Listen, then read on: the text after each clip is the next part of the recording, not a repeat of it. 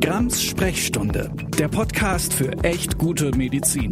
Eine Kooperation von Spektrum und Detektor FM. Hallo und herzlich willkommen zu Grams Sprechstunde, dem Podcast für echt gute Medizin. Mein Name ist Nathalie Grams-Noppmann, ich bin Ärztin und Autorin und heute geht's um gute, evidenzbasierte Ernährung. Ihr kennt ja diese Fragen. Viel Fett oder keins, besondere Öle, Superfoods oder alles mit Avocado ummanteln. Viele kleine Mahlzeiten am Tag oder besser Intervallfasten. Es gibt so viele verschiedene Ernährungstipps und Lehren, dass man schnell gar nicht mehr durchblickt.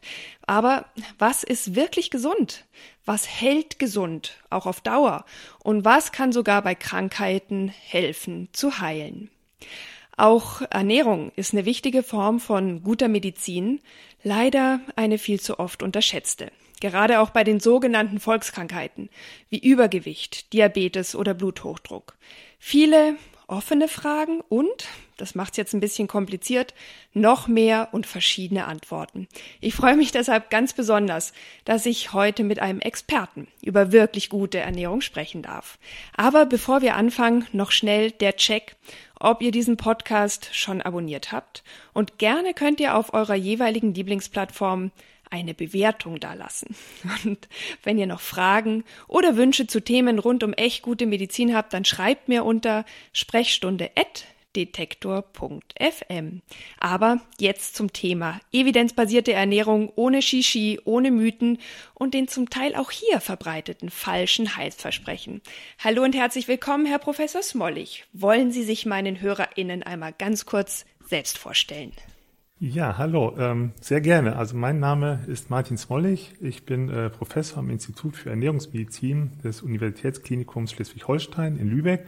Ähm, und hier beschäftigen wir uns ähm, mit evidenzbasierter Ernährung, ähm, evidenzbasierte Ernährungsmedizin und in diesem Zusammenhang natürlich auch ähm, mit ganz vielen Mythen, ähm, Fehlinformationen, die in diesem Zusammenhang mit Ernährung und Ernährungsmedizin so rumgeistern. Ähm, ich bin von Haus aus eigentlich Pharmakologe, bin dann aber im Rahmen meiner klinischen Tätigkeit ähm, in die Ernährungsmedizin gekommen, weil man ähm, in diesem Zusammenhang äh, mit Krankheiten im Rahmen der klinischen Tätigkeit sieht, wie wichtig eben Ernährung ist, sowohl in der Prävention als auch in der Therapie. Und ähm, wenn man das beides zusammenbringt, medikamentöse Therapie und gute Ernährung, dann kann man ähm, für die Patienten das Beste erreichen. Ja, und äh, Sie machen das ja nicht nur an der Uni, Sie schreiben auch einen Ernährungsmedizin-Blog, den habe ich natürlich auch in die Shownotes gepackt und ganz kürzlich ist auch Ihr großes Praxisbuch der Ernährungsmedizin erschienen im Gräfe und Unzern Verlag.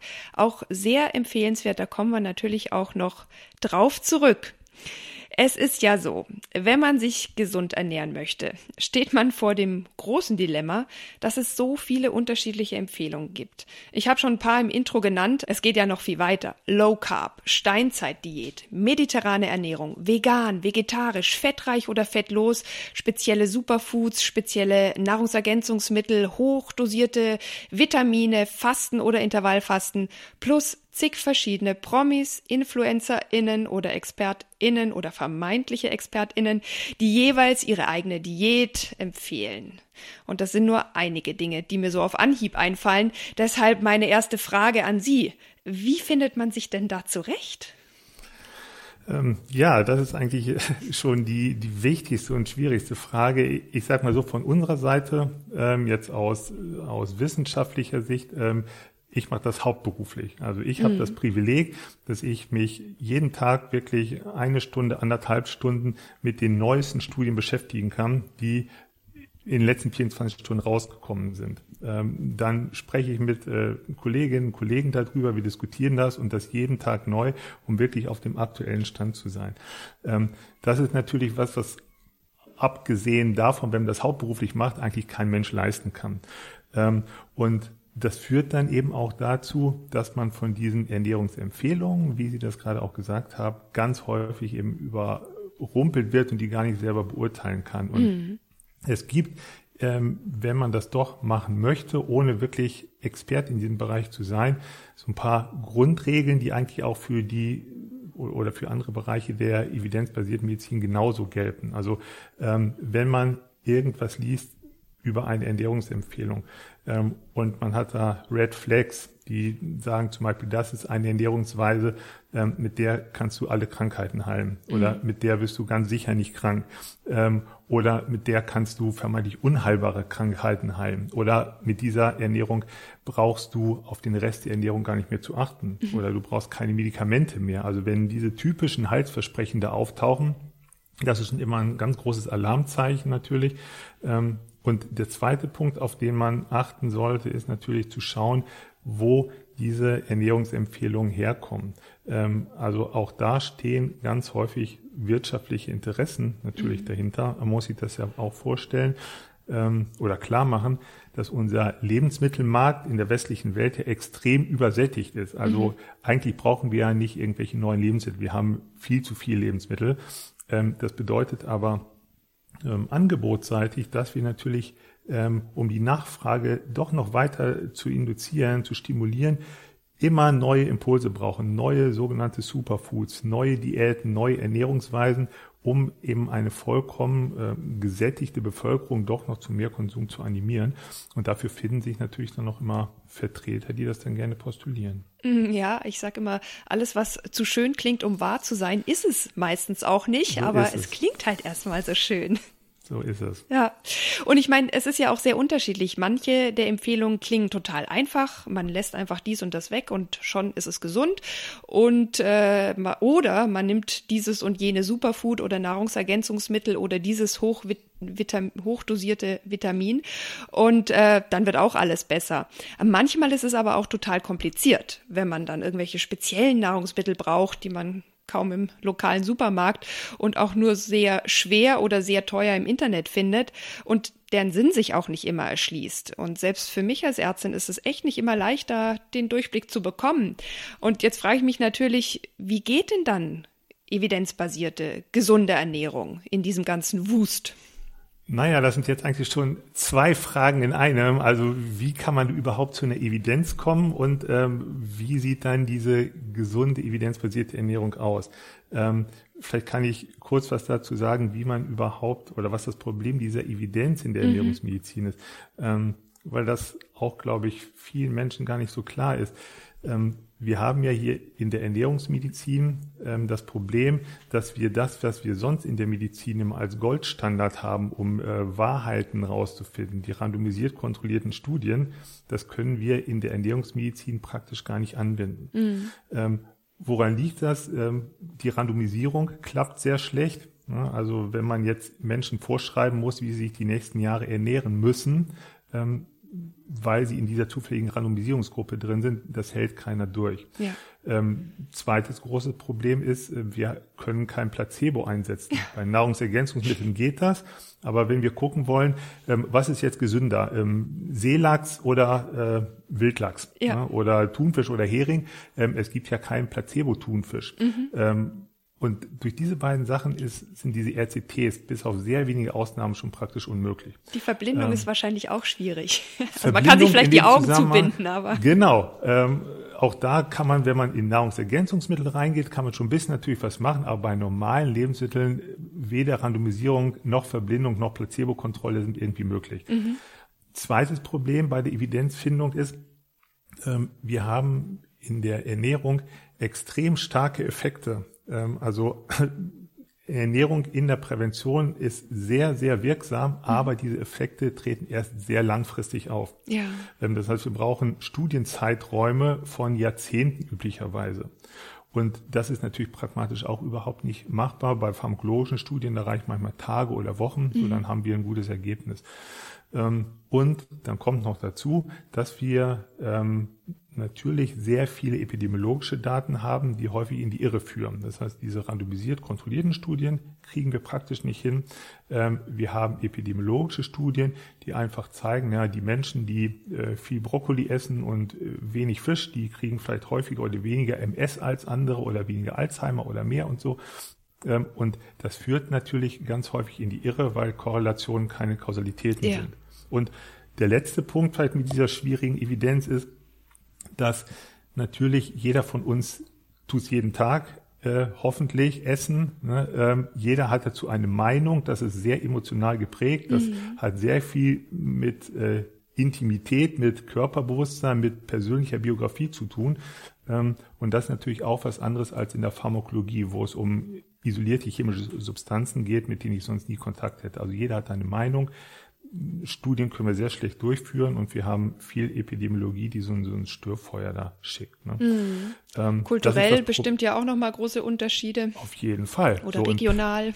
Auf jeden ja. Fall. Und ähm, das sind so die Probleme, überhaupt zur Evidenz in der Ernährungsmedizin zu kommen. Mhm. Jetzt kann ich sagen, im nächsten Schritt, es gibt durchaus Methoden, Evidenz in der Ernährungsmedizin zu entwickeln.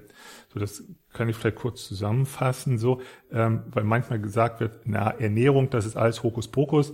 Ähm, eine Woche wird gesagt, Cholesterin ist gut, die nächste Cholesterin ist böse, die wissen eh nicht, wie das ist und so.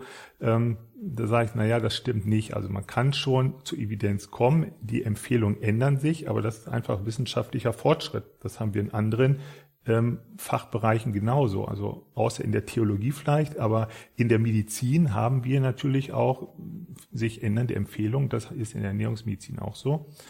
Und wie kommen wir zu dieser Evidenz? Also wir haben als Grundlage schon eine sehr gute Epidemiologie. Ne? Also, dass man einfach verschiedene Menschen befragt, wie ernährt ihr euch und guckt, welche Krankheiten haben die.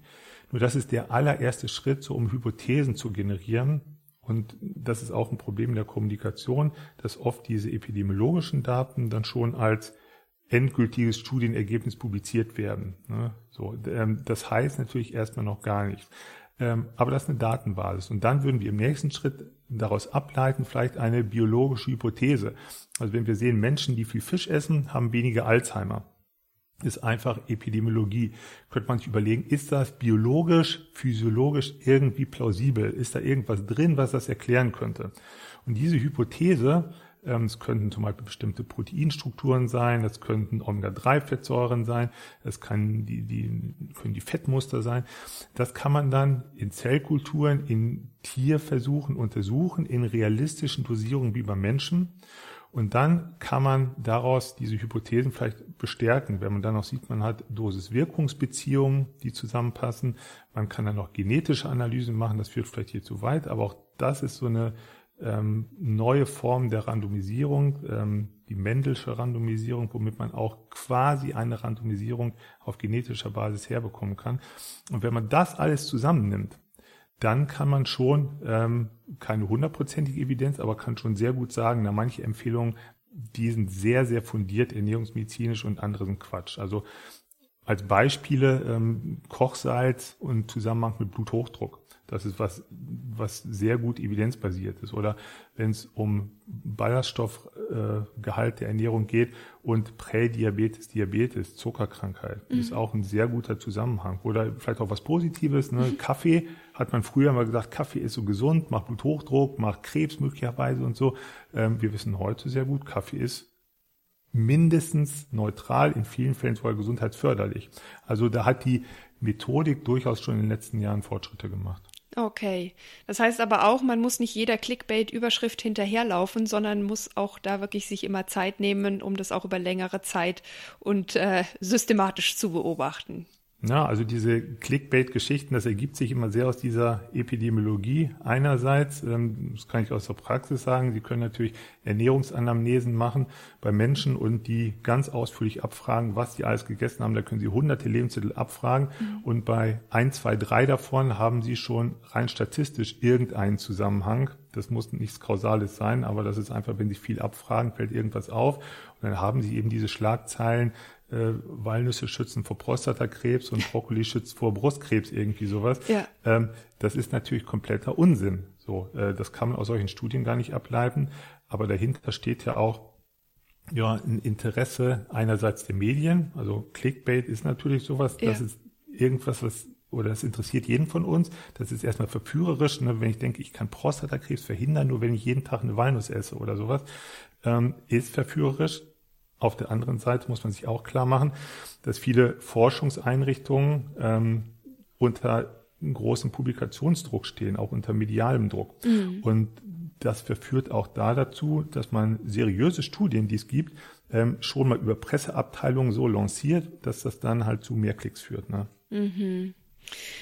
Wie schön, das ist irgendwie gar nicht anders als in der Medizin. Oder auch nicht so schön.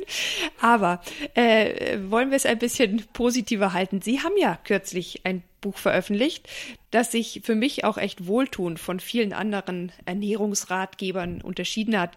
Und Sie verweisen auf ganz erstens alltagstaugliche und zweitens auch gut belegte Empfehlungen. Auch, und das fand ich super spannend, auch als Ärztin, bei verschiedenen Erkrankungen wie eben Diabetes, Übergewicht, Rheuma oder auch dem Reizdarmsyndrom. Mhm. Und was ich schön fand, die Rezepte waren bis auf ganz wenige Ausnahmen super leicht äh, nachzukochen. Ich habe das mit der ganzen Familie gemacht und wir, wir hatten echt Spaß dabei. Und so eine Ernährung, das finde ich auch nicht unwichtig, lässt sich auch auf Dauer durchhalten. Äh, warum ist es dann so, dass so vernünftige Vorschläge so wenig ankommen und viele Menschen sich irgendwie fast schon immer ja gern das Extrem suchen. Ich meine, klar, Sie haben es auch schon ein bisschen angesprochen, es ist immer schön, wenn man so vermeintlich ganz einfache Mittel und Methoden hat, um ganz schnell zu einer Lösung zu kommen. Aber steckt da noch mehr dahinter? Ähm, ja, also es ist, also ich habe es gerade schon so ein bisschen angedeutet bei der Ernährung, gerade wenn es um die Prävention geht, ist eben das Problem, dass die Effekte sehr, sehr langfristig sind. Da kann man nichts messen. Also wenn Sie heute ein Glas Cola trinken und morgen auch, da wird nichts passieren. Und Sie können auch äh, eine Tafel Schokolade heute essen, da sind Sie morgen nicht krank. Mhm. Ähm, und das ist natürlich durch diese zeitliche Latenz sehr, sehr schwierig, da für den einzelnen Menschen Zusammenhänge wahrzunehmen, auch beim Körper wahrzunehmen oder umgekehrt bei einer gesunden Ernährung. Wenn ich heute einen Salat esse, dann merke ich morgen nicht, dass ich jetzt keinen Krebs habe, weil ich heute einen Salat gegessen mhm. habe. Das ist eben, das merkt man natürlich nicht.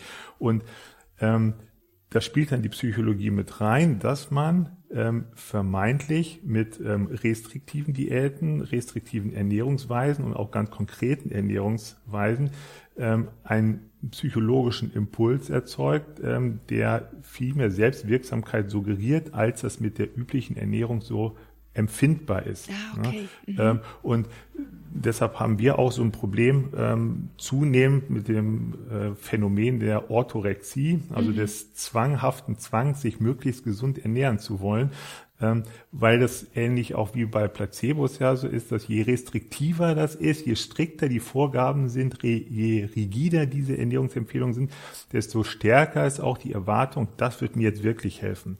Ähm, weil das eigentlich für viele Menschen zu trivial ist, dass man sagt, ja, das, was du wirklich für deine Gesundheit machen kannst, um Krebsrisiko drastisch zu reduzieren, um mhm. Herz-Kreislauf Erkrankungen drastisch zu reduzieren, das sind eigentlich Ernährungsempfehlungen, die meine Oma schon kannte. Ja. Das ist Übergewicht vermeiden, das ist ähm, wenig Alkohol, das ist abwechslungsreich, Exzesse vermeiden, viel Gemüse, viel frische Lebensmittel. Mhm. So und ähm, da fällt es vielen Menschen schwierig zu glauben, wie das soll schon alles sein. Ja.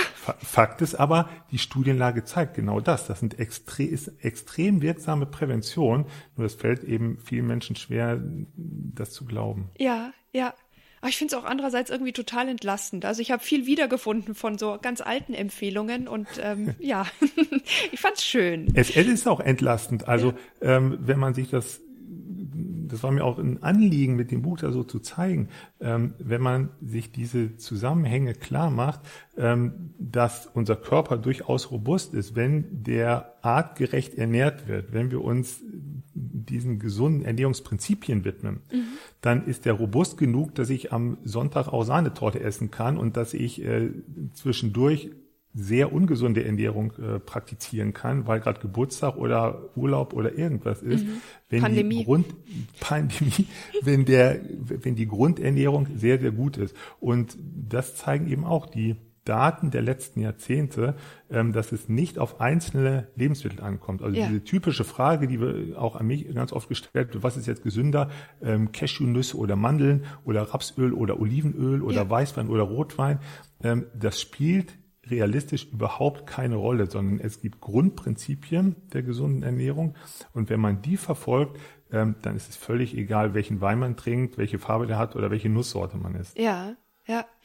Ja, finde ich, finde ich entlastend. Ähm, jetzt ist es ja aber so, es gibt ja durchaus ernstzunehmende KollegInnen, sage ich jetzt mal, also gerade auch Ärztinnen, die jeweils ihre ganz eigenen Ernährungskonzepte anbieten und sogar Bestseller darüber schreiben, in Talkshows auftreten.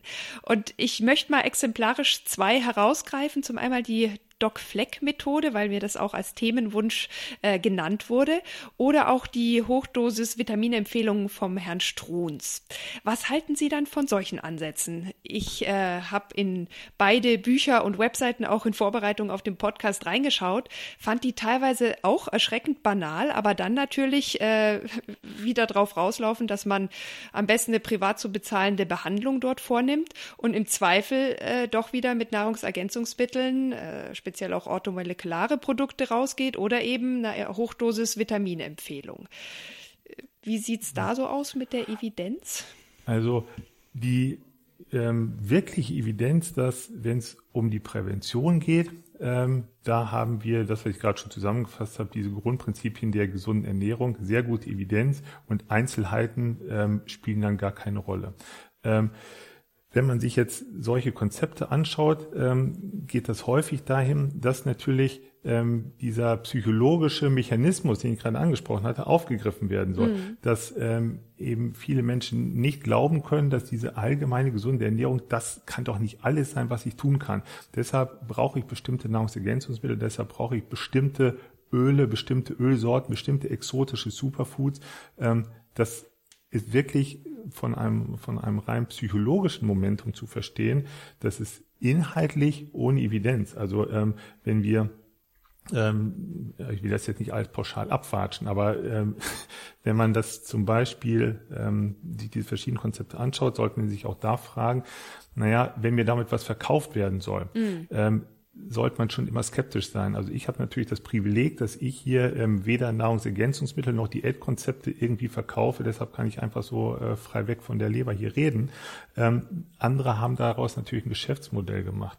Ähm, Geschäfte zu machen ist ja okay, aber ähm, man sollte das ähm, nicht so als altruistische Empfehlung hinnehmen und denken, na ja, diese ganzen Medikamente, das kommt von der Pharmamafia, aber diese Nahrungsergänzungsmittel, die werden aus altruistischen äh, Motiven irgendwie vertrieben, nur damit wir alle ewig gesund leben. So, ja. Das ist einfach ein Verkaufskonzept. Ja. Und ähm, wenn man sich Nahrungsergänzungsmittel anschaut, das ist ja auch ein Spezialgebiet, was wir hier sehr intensiv auch selber beforschen, kann man natürlich über einzelne Nahrungsergänzungsmittel sagen, die muss man differenziert betrachten. Da bin ich der Protagonist dafür. Ich sage nicht, dass Nahrungsergänzungsmittel komplett Unsinn sind, ja. aber es sind auch keine Wundermittel, sondern man muss das beim einzelnen Menschen gucken, wie bestimmte Nahrungsergänzungsmittel sinnvoll eingesetzt werden können. Es gibt daneben aber auch pauschal Nahrungsergänzungsmittel, wo ich sagen kann, das ist definitiv Humbug. Ne? Also wenn es ähm, um Anti-Aging-Präparate geht, wenn es um äh, Spermidin geht, das ist was, was wir selber erforschen in bestimmten Indikationen. Mhm. Aber wenn man sagt, na, das nehmt jetzt einfach mal als Detox oder Anti-Aging oder um die Zellen zu regenerieren oder was da ja ähm, alles so rumgeistert, das ist natürlich komplett ohne Evidenz. Ja, das ist auch beruhigend, finde ich. ähm, jetzt ist es naja. ja so, dass vielleicht, ähm, obwohl sie es ja eigentlich auch schon ein bisschen relativiert haben, trotzdem viele HörerInnen ganz bestimmt Fragen zu speziellen Produkten oder auch Empfehlungen haben. Deswegen habe ich gedacht, ich greife mal so paar von den populärsten und ich gebe gerne zu, auch von denen, die mich selber interessieren, raus. Und vielleicht haben Sie Lust, so in ein, zwei Sätzen, ich weiß, das ist super schwer, wahrscheinlich könnte man über jedes der einzelnen Schlagworte einen eigenen Podcast machen, in ein, zwei Sätzen ganz kurz was dazu zu sagen. Ich kann es probieren. Okay. Ja, äh, eine Sache, die mir immer wieder, gerade weil ich ja auch sozusagen ehemals aus diesem Feld der alternativen Medizin komme, was ich da immer wieder gehört habe, ist, man muss sich basenreich ernähren, sonst übersäuert man und dann ist der ganze Körper irgendwie nicht mehr so richtig funktionsfähig und deswegen muss man dies und das äh, nehmen. Was sagen Sie zur Basenernährung? Naja, ähm, also wenn man sich äh, mit der, also basenreich ernährt, ähm, was häufig ja eben wenig verarbeitete Lebensmittel, wenig Fleisch ist, wenig Alkohol, sondern viel Gemüse, ähm, Vollkornprodukte, dann ist das ähm, relativ nah dran an dem, was wir für eine äh, gesunde Ernährung halten. Der Punkt ist aber, ähm, in Bezug auf die ehrliche Kommunikation, diese basische Ernährung ist nicht deshalb gesund, weil das irgendwas mit Basen zu tun hat. Mhm. Also da gibt es keine latente Übersäuerung, die durch diese Lebensmittel ausgeglichen wird, sondern das ist einfach ähm, häufig eine frische, pflanzenbasierte, gemüsereiche, vollwertige Kost. Und die ist gesund, aber nicht wegen der Basen, sondern eben wegen der Ballaststoffe, wegen der Mikronährstoffe, ähm, wegen des Proteingehaltes und so. Also eine basenreiche Ernährung, erst recht mit ähm, Supplementen, die es dann vielleicht unterstützen sollten, ist wegen der Basen Quatsch. Mhm. Ja, wird jeder Chemiker, jede Chemikerin wahrscheinlich sowieso zustimmen. Aber jetzt bin ich ja immer wieder auch mal in den sozialen Medien unterwegs und äh, dort gucke ich auch manchmal auf äh, Instagram oder so. Und dort gibt's ja im Moment keine Influencerin, keinen Influencer, der was auf sich hält, äh, ohne Kokoswasser. Was ist denn dazu zu sagen? ja, Kokos muss ich immer lachen. Äh, also weil Kokos, sowohl Kokosöl als auch so Kokoswasser kann man natürlich machen, wenn man Curry macht. Irgendwie ist ein schönes Aroma, ähm, ist aber ernährungsphysiologisch jetzt ohne besonderen Wert. Also Kokoswasser sowieso nicht. Das, das ist nicht gut oder schlecht. Das schmeckt halt ein bisschen muffig und nach Kokos, wenn ist man halt das Wasser, Aroma ja. macht. Ist halt Wasser äh, mit einem Hauch von muffigem Kokos. Ähm, wenn man ins Kokosöl geht, das ist ja auch immer so, entweder ist es Gift oder ist ein super Lebensmittel. Auch da ist es so, man kann Kokosöl gut machen, wenn man im Wok was brät, weil man da gut hoch anbraten kann und fürs Aroma. Mhm. Aber das hat kein äh, ernährungsmedizinisch irgendwie vorteilhaften Wert, sondern eher ganz im Gegenteil, ist halt sehr hoch, ähm, einen sehr hohen Gehalt an gesättigten Fettsäuren, was man ja eher problematisch sehen kann. Mm. Und ich habe es im Intro schon gesagt, äh, alles mit Avocado ummanteln, ja oder nein? Ja, also Avocado ist jetzt keine schlechte Frucht. Ähm, wenn man jetzt mal das Ökologische rauslässt, äh, ja. gucken wir uns alles nicht an, sondern jetzt nur Ernährungswissenschaft, die physiologisch ist eine sehr gute Frucht, spricht gar nichts dagegen. Ähm, aber man muss einfach diese Hypes trennen, so von dem, was reale Früchte bieten. Also das ist bei Avocado so, ist bei ganz vielen anderen Superfoods auch so, ähm, dass mit vielen Selbstverständlichkeiten geworben wird, die uns bei eigenen heimischen Lebensmitteln gar nicht klar sind. Also wenn äh, gesagt wird, Chiasamen sind besonders gesund, ähm, weil die so toll zusammengesetzt sind mit ihren Fettsäuren, mhm. Ein gleiches Muster haben wir auch bei Leinsamen oder so, nur das weiß dann keiner, weil es nicht ja. beworben wird. Ne? Oder wenn man das äh, Schwarzkümmelöl, was ja auch so ein Bestseller immer ist, ähm, wird ganz viel beworben. Schwarzkümmelöl auch in der alternativen Medizin und ja, im ja. Heilpraktikerbereich, das ist gegen alles wirksam. Ähm, da wird dann gesagt, ja, es enthält besonders viele ähm, ne, ungesättigte Fettsäuren. Äh, das ist nichts Besonderes. Das ist eine Zusammensetzung, wie sie andere pflanzliche Öle genauso haben. Ja, das wäre meine nächste Frage gewesen. Von daher waren Sie jetzt schon äh, sehr gut in der Überleitung. Dann, dann komme ich aber gleich mit dem nächsten. Es hört nicht auf. Ähm, überhaupt diese besonderen Öle, ist ja egal, ob man da Arganöl oder Algenöl oder Schwarzkümmelöl, äh, Leinöl ähm, nimmt. Ist da, ist das gut? 嗯。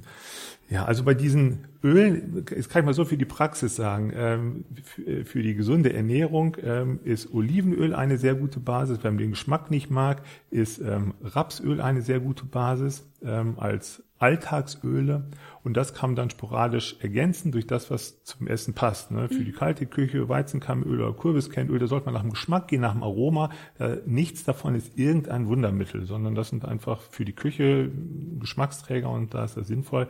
Aber ähm, wenn man Olivenöl und Rapsöl als Grundlage nimmt, dann ist man damit immer sehr gut versorgt. Und alles, was darüber jetzt hinausgeht, ähm, das ist sehr viel Pseudowissenschaft und einfach reines Marketing. Ähm, also ob das jetzt Dieselöl oder ähm, Arganöl oder Schwarzkümmelöl oder Sesamöl oder es gibt ja so viele Öle, mhm.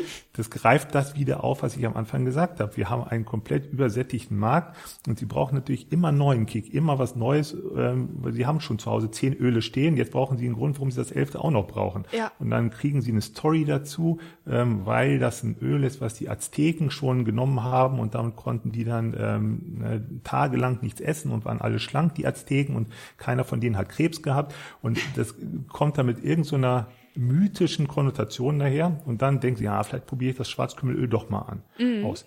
Ähm, also das steckt dahinter und wenn man sich diese einfach inhaltlich anschaut, also von der, von der Zusammensetzung, Arganöl, sowas, ähm, ein Beispiel, das ist sehr vergleichbar in der Fettsäurezusammensetzung wie Erdnussöl. So, das ist, ist, oder wie andere pflanzliche Öle auch. Also das besteht eben zum Großteil aus ungesättigten Fettsäuren. Ähm, damit wird auch ganz viel Werbung gemacht. Das hat aber jedes andere Pflanzenöl genauso. Mhm. Oder fast jedes. Ne?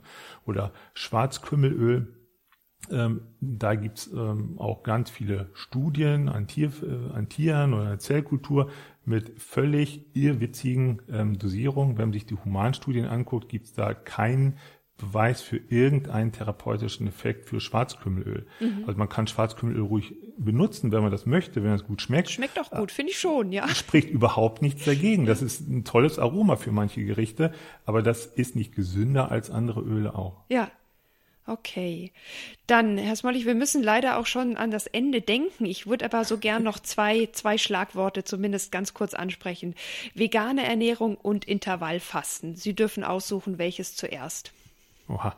ähm, ja, vegane Ernährung. Ich bin jetzt ja hier für die Ernährungsmedizin heute. Das hat ja ganz viele Facetten. Ähm, wenn, es jetzt um Ökologie geht und um Tierethik, ähm, lassen wir jetzt weg. Also wenn ich mich jetzt auf Ernährungsmedizin beschränke, ist es einfach so, ähm, dass man bei einer veganen Ernährung sagen kann, es gibt nicht pauschal oder dass man bei einer veganen Ernährung ähm, nicht pauschal sagen kann, das ist gesund oder ungesund. Ähm, das kann man aber bei keiner Ernährung sagen. Mhm. Oder umgekehrt, man kann sich sowohl mit Fleisch, mit tierischen Produkten gesund als auch ungesund ernähren und man kann sich vegan sehr gesund und sehr ungesund ernähren. Ja. Typisches Beispiel dafür ist halt immer, Sie können natürlich von Pommes und Cola leben. Ähm, das ist eine vegane Ernährung, ist vermutlich nicht so gesund.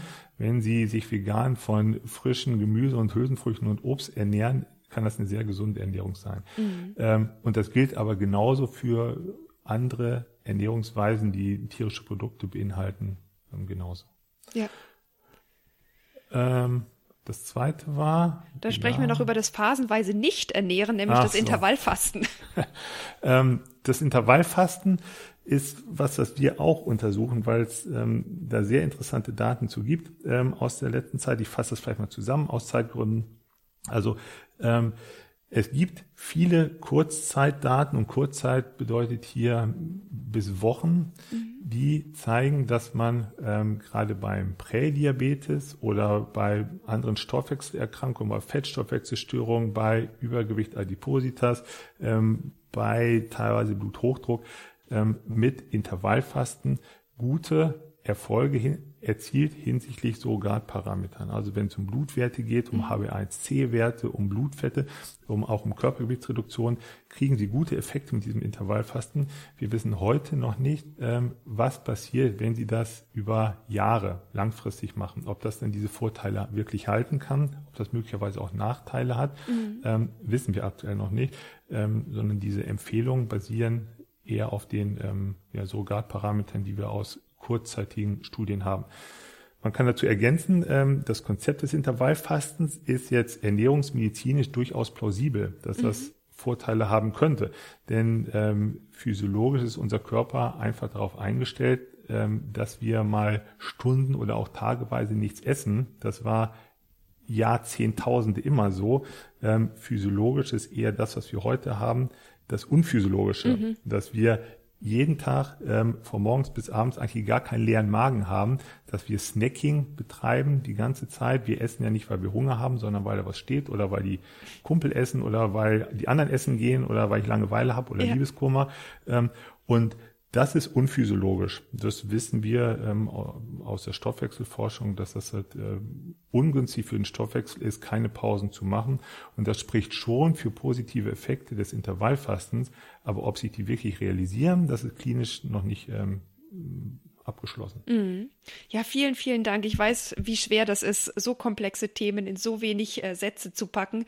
Und ich betone nochmal, dass damit natürlich all diese Themen nicht erschöpfend behandelt werden können. Aber äh, man kriegt vielleicht einen kleinen Eindruck auf jeden Fall über die, über die Richtung, in, der, in die die Evidenz bei diesen Methoden weist. Und wer jetzt sagt, na ja, ach, gesunde Ernährung habe ich eigentlich keinen Bock drauf. Ich probiere es lieber mit Detox äh, und leite wieder aus, was ich Falsches gegessen gegessen habe, der muss unbedingt in eine meiner allerletzten Folgen zum Detox reinhören. Ob das wirklich so funktioniert, kleiner Spoiler, eher nein. Wir müssen leider schon so langsam zum Ende kommen. Gibt's noch irgendwas, Herr Professor Smollig, das Ihnen besonders wichtig ist zu erwähnen? Ähm, gesunde Ernährung hat ein super hohes Potenzial. Also versuchen Sie sich gesund zu ernähren, aber zweiter Teil, bleiben Sie dabei entspannt.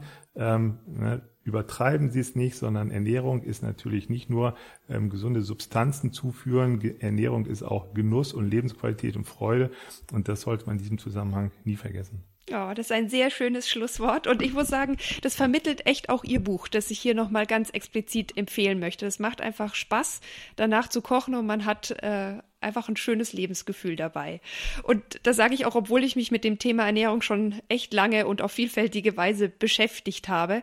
Und ich sage vielleicht noch einen letzten Satz. Äh, es ist nicht immer leicht äh, im Alltag, gerade auch in Pandemiezeiten oder wenn Kinder da sind oder die Arbeit einfach überbordet, selber zu kochen, alles einzukaufen, immer frisch sozusagen alles vorrätig zu haben, sich dafür natürlich in gewisser Weise auch zu disziplinieren. Aber ich glaube, ihr habt es alle gehört, es gibt echt gute Gründe dafür. Und wenn es nicht immer klappt, kann man trotzdem entspannt bleiben. Aber die Gründe sind, glaube ich, schon erwägenswert. Also, ich bedanke mich ganz herzlich bei Ihnen. Vielen Dank, dass Sie dabei waren. Ich bedanke mich bei euch, wenn ihr diesen Podcast abonniert, falls ihr es noch nicht getan habt. Und nochmal die Empfehlung, kauft wirklich gerne das Buch von Professor Smollig. Der Link ist in den Show Notes. Und wo wir schon dabei sind, mache ich gern auch noch mal Werbung für mein Buch. Was wirklich wirkt, ist in Neuauflage als Taschenbuch erschienen. Wir hören uns hier wieder in zwei Wochen und auf Wiederhören bis in zwei Wochen. Tschüss. Tschüss und vielen Dank. Grams Sprechstunde, der Podcast für echt gute Medizin. Eine Kooperation von Spektrum und Detektor FM.